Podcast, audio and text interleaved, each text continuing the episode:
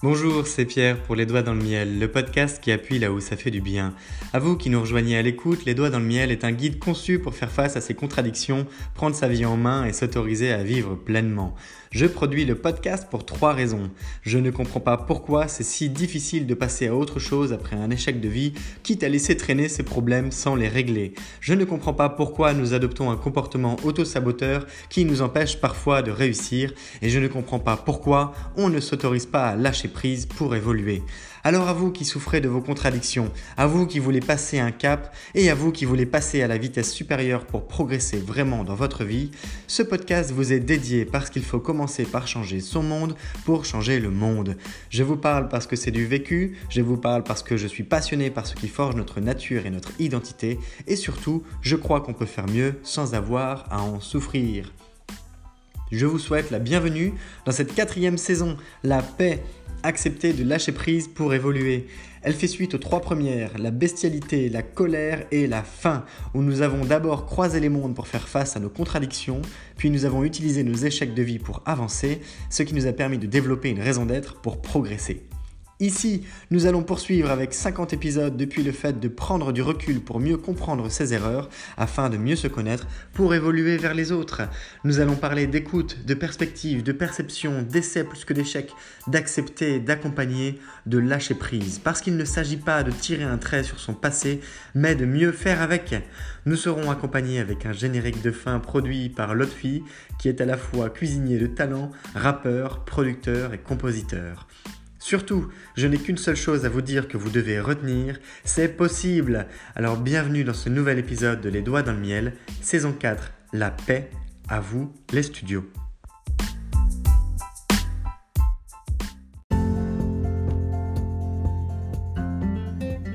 Imaginez pénétrer dans le plus grand labyrinthe dans lequel vous n'ayez jamais pensé à mettre les pieds.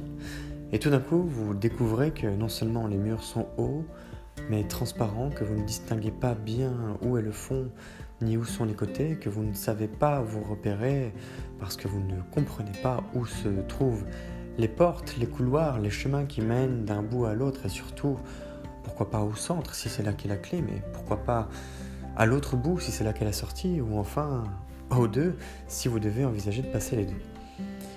Je ne sais pas si vous avez déjà été dans un labyrinthe, même un petit, mais ça peut être vite déstabilisant. On peut avoir du mal à se repérer. Alors il y en a qui s'en sortent bien, qui ont l'intuition et le sens de l'orientation pour trouver les bonnes fameuses portes dont je parle, pour trouver une bonne manière, non pas de s'échapper comme s'ils étaient pris au piège, mais plutôt de naviguer à travers un ensemble de couloirs en en comprenant le sens, grâce à un sixième sens peut-être. Mais imaginez un peu déjà qu'un petit labyrinthe qu'on soit enfant ou adulte, ça peut vite être la misère.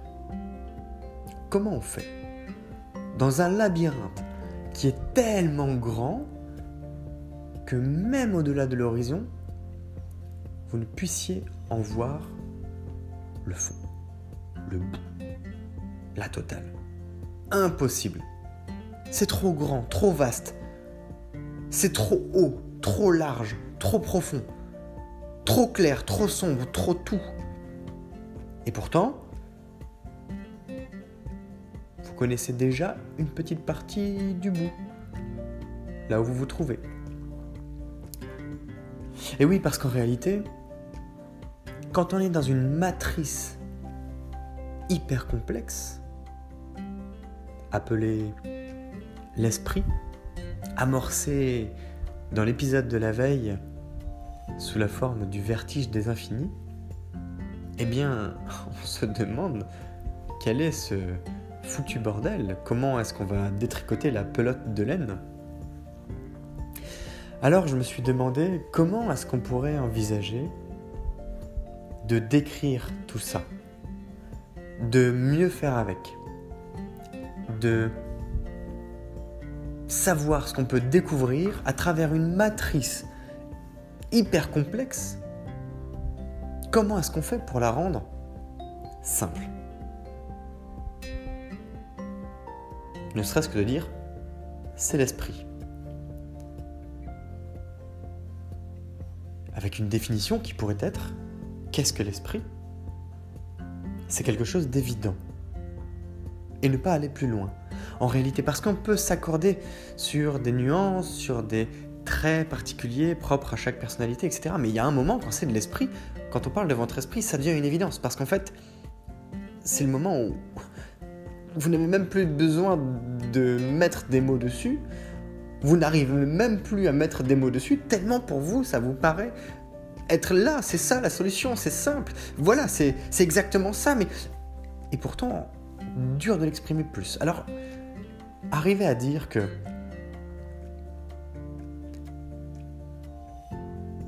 quand on arrive à s'ouvrir à soi, c'est une évidence. Si vous arrivez à ce degré de simplicité, ça veut dire que vous êtes vraiment sur la bonne voie, voire même déjà engagé sur le chemin.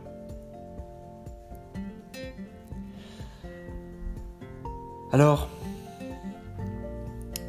de quoi je voulais parler, je l'ai mis dans le titre de l'épisode. Je l'ai mis pour exprimer le quoi. Le quoi C'est la découverte d'une matrice complexe. À qui je vais en parler C'est à vous. Ainsi qu'à moi, parce que finalement, quand j'aborde certains sujets, moi aussi j'apprends des trucs. j'apprends à exprimer certaines idées, j'apprends à, découvrir même la manière dont j'en parle, où je me disais, bah tiens, finalement c'est comme ça que j'apporte la solution. Bon, ok. Mais comment? Comment Parce que comment c'est le plus important Comment c'est probablement le, point de pivot. C'est le pont, c'est le connecteur. Alors beaucoup plus qu'un pivot, c'est vraiment ça l'idée du connecteur. Comment est-ce que je fais pour passer un message qui sort de ma bouche, avec mon interprétation, mes mots, ma manière de l'exprimer, à vous qui l'écoutez de vos deux oreilles grandes ouvertes, avec une attention peut-être focalisée sur cette écoute, et peut-être un peu occupée à faire vagabonder votre esprit, avec des enfants qui jouent autour ou un mari qui vous embête, votre vie privée ne me regarde pas. Eh bien, justement, vous savez quoi? Je vous ai concocté une petite surprise aujourd'hui. Je vais vous parler avec un poème. Ah oui, je sens que vous aimerez ce poème. mais, je ne sais pas si vous l'aimerez autant que moi je vais vous partager un poème qui a été écrit par Nicolas Boileau. Nicolas Boileau, c'est une personne qui a vécu au XVIIe siècle, entre le XVIIe et le XVIIIe, entre 1636 et 1711, en France. Il a écrit tout un tas de, de choses, mais il y a un poème qui ressort en particulier, parce qu'il y parle notamment de changement, d'adaptation, et surtout de simplicité. Et attention, pas de simplisme. Alors, je ne suis pas parti, ni pour faire une analyse de ce poème façon cours de français, mais plutôt pour exploiter une méthode finalement décrite dans ce fameux poème qui permet de faire de choses très complexes des choses simples, sans les déposséder de leur complexité, mais pour les rendre abordables. Et pas à n'importe qui, au moins à ceux pour qui c'est utile. Et en l'occurrence, mon objectif à vous, c'est de faire que ce poème, avec mes quelques commentaires, puisse devenir un outil pour votre esprit, par votre esprit. Je la refais. Mon objectif est que vous puissiez utiliser les mots que je vais prononcer pour simplifier votre approche de vous-même sans que vous ayez l'impression de tomber dans le bêta, dans le banal, dans le basique. Grosso modo, arriver à faire une sorte d'involution, on y reviendra dans quelques épisodes, mais une sorte d'involution avec vous-même. Comme si, enfant, vous disiez Oh, voilà une fleur. Que vous grandissez, que vous comprenez comment le monde fonctionne, que vous comprenez la propagation des couleurs, l'écosystème qui vit autour de la fleur, les abeilles, les plantes, les humains, etc. Et que un jour vous regardiez à nouveau cette fleur et que vous réalisiez à quoi elle appartient, tout l'écosystème, l'interdépendance qui existe autour de cette si minuscule petite fleur et que vous prononciez ces mêmes mots. Oh, une fleur. Mais avec un sentiment profond de compréhension qui ne dépossède en rien cette qualité de fleur à être ce qu'elle est, et au contraire à lui apporter de la valeur, justement parce que vous en comprenez le sens. Alors j'espère que tout ça n'est pas trop théorique. Mais passons plutôt à ce poème de Nicolas Bolo, d'autant qu'il s'appelle Il est certains esprits. Il est certains esprits dont les sombres pensées sont d'un nuage épais toujours embarrassé. Le jour de la raison ne le saurait percer. Avant donc que d'écrire, apprenez à penser. Selon que notre idée est plus ou moins obscure, l'expression la suit, ou moins nette, ou plus pure. Ce que l'on conçoit bien s'énonce clairement, et les mots pour le dire arrivent aisément. Surtout quand vos écrits, la langue révérée, dans vos plus grands excès vous soient toujours sacrés, en vain, vous me frappez d'un son mélodieux, si le terme est impropre ou le tour vicieux. Mon esprit n'admet point un pompeux barbarisme, ni d'un vers empoulé l'orgueilleux solécisme. Sans la langue, en un mot, l'auteur le plus divin est toujours, quoi qu'il fasse, un méchant écrivain. Travaillez à loisir, quelque ordre qui vous presse, et ne vous piquez point d'une folle vitesse, un style si rapide, et qui court en rimant, marque moins trop d'esprit que peu de jugement. J'aime mieux un ruisseau qui, sur la molle arène, dans un pré plein de fleurs lentement se promène, qu'un torrent débordé qui, d'un cours orageux, roule plein de gravier sur un terrain fangeux. Hâtez-vous lentement et, sans perdre courage, vingt fois sur le métier remettez votre ouvrage. Polissez-le sans cesse et le repolissez, ajoutez quelquefois et souvent effacez. Alors, je vous invite à, à, réécouter ce poème une fois, deux fois, trois fois, même peut-être plus. Et si vous ne l'aimez pas au son de ma voix, lisez-le, relisez-le et relisez-le encore. Pour de nombreuses raisons. La première, tenez, je vous ai déjà parlé d'Admina, avec l'association des faits, que je vous invite à suivre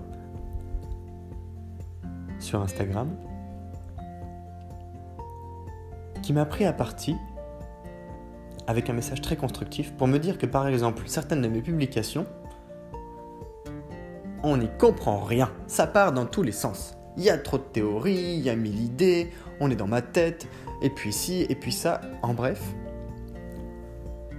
elle m'a sorti quelque chose.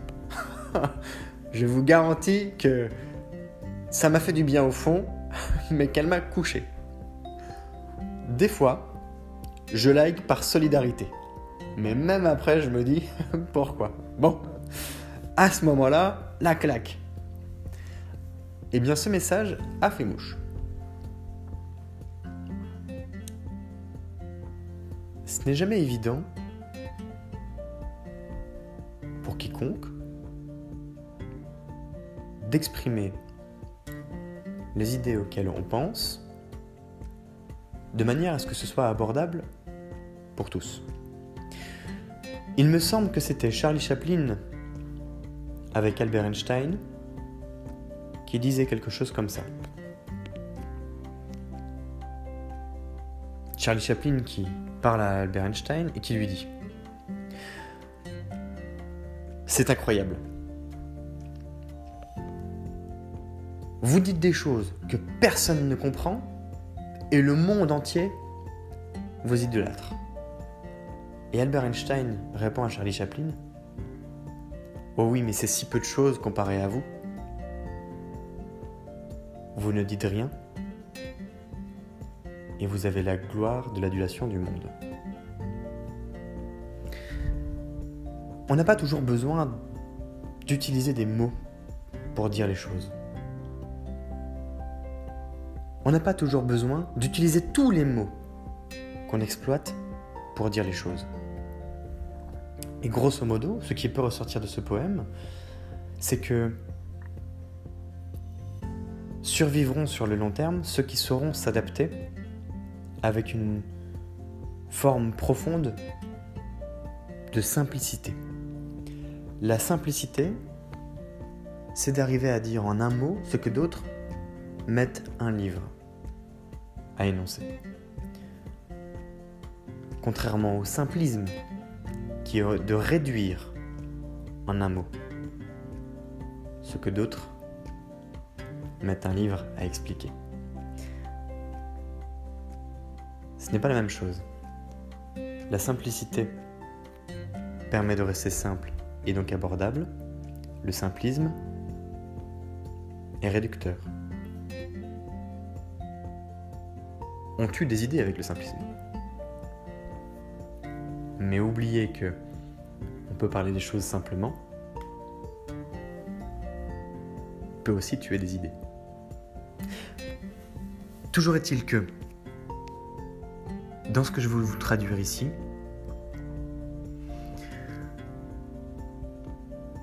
bien penser est plus important que d'écrire ou de parler.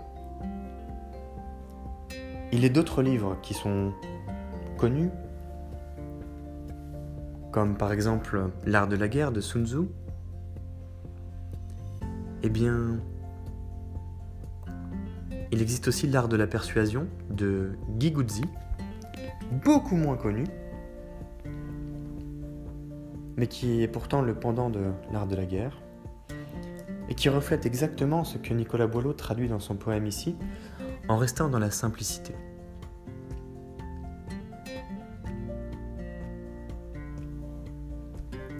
La bouche, les mots que vous sortez, que vous exprimez, que vous exploitez, pour décrire vos idées, vos pensées, les structurer, les formaliser et avancer dans ce fameux labyrinthe qui est l'exploration de vous-même, la bouche est le canal le plus important que vous possédez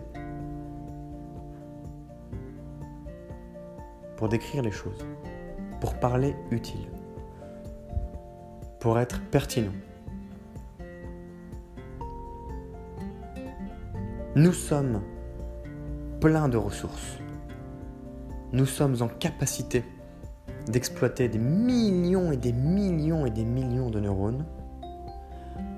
Tout un corps avec un organe gigantesque qui s'appelle la peau.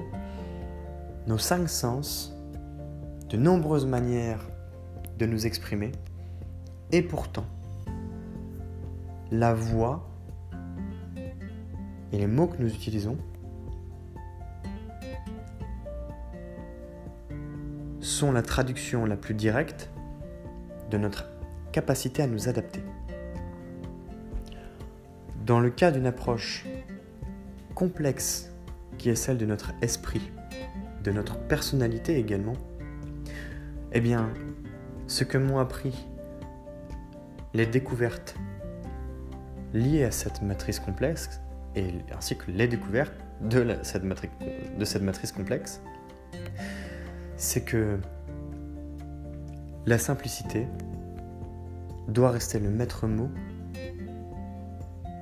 du travail que vous pourrez aller chercher, accomplir, si un jour vous entamez sorte de quête de vous-même. Alors je vais vous relire la fin de ce beau poème Hâtez-vous lentement et sans perdre courage, vingt fois sur le métier remettez votre ouvrage, polissez-le sans cesse et le repolissez, ajoutez quelquefois et souvent effacez. Ce qui nous conduit tout droit à la découverte. Numéro 2. La combinaison des déterminants de vie. Restons simples, non?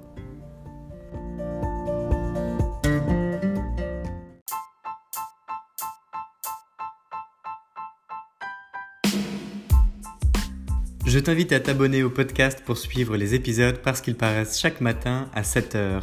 Tu peux liker, commenter, noter et surtout partager cet épisode depuis la plateforme où tu l'écoutes de manière à le diffuser auprès du plus grand nombre de personnes qui auraient besoin qu'on appuie un peu plus fort là où ça fait du bien.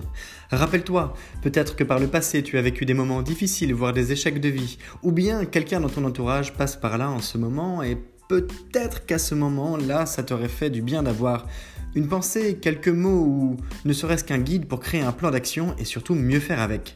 Eh bien, tu as ce pouvoir entre les doigts en ce moment et tu as les moyens d'agir maintenant en le diffusant. En tout cas, sache que c'est grâce à une personne comme toi qu'il y a des milliers d'écoutes du podcast Les Doigts dans le Miel dans plus de 20 pays et surtout plusieurs dizaines de personnes qui m'écrivent que oui, ça leur permet d'appuyer là où ça fait du bien pour avancer. Des entrepreneurs qui se lancent, des personnes qui reprennent des études, d'autres qui changent de carrière, des femmes et des hommes qui ont des projets de vie qu'ils veulent concrétiser parce que je suis un entrepreneur qui permet à d'autres de mieux entreprendre.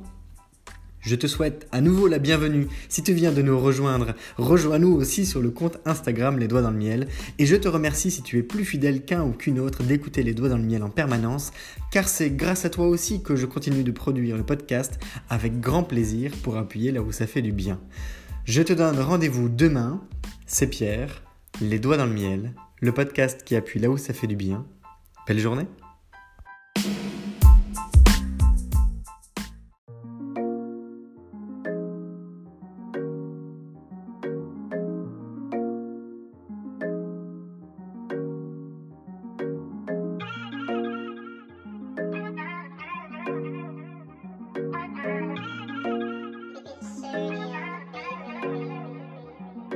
On te parle de valeur, non, n'aie pas peur, viens faire un tour sur le podcast, le podcast du bonheur, les doigts dans le miel, le miel dans le joint, je refais le monde avec mes mains, je fume et je m'en vais loin. Je rêve d'abondance, d'assurance, de bonheur et de bienveillance avec certitude. Je t'invite à prendre connaissance du podcast de changement, de se faire du bien-être. Non, pas de pression, va faire un tour, viens faire connaissance. Les doigts dans le miel, le miel dans le joint.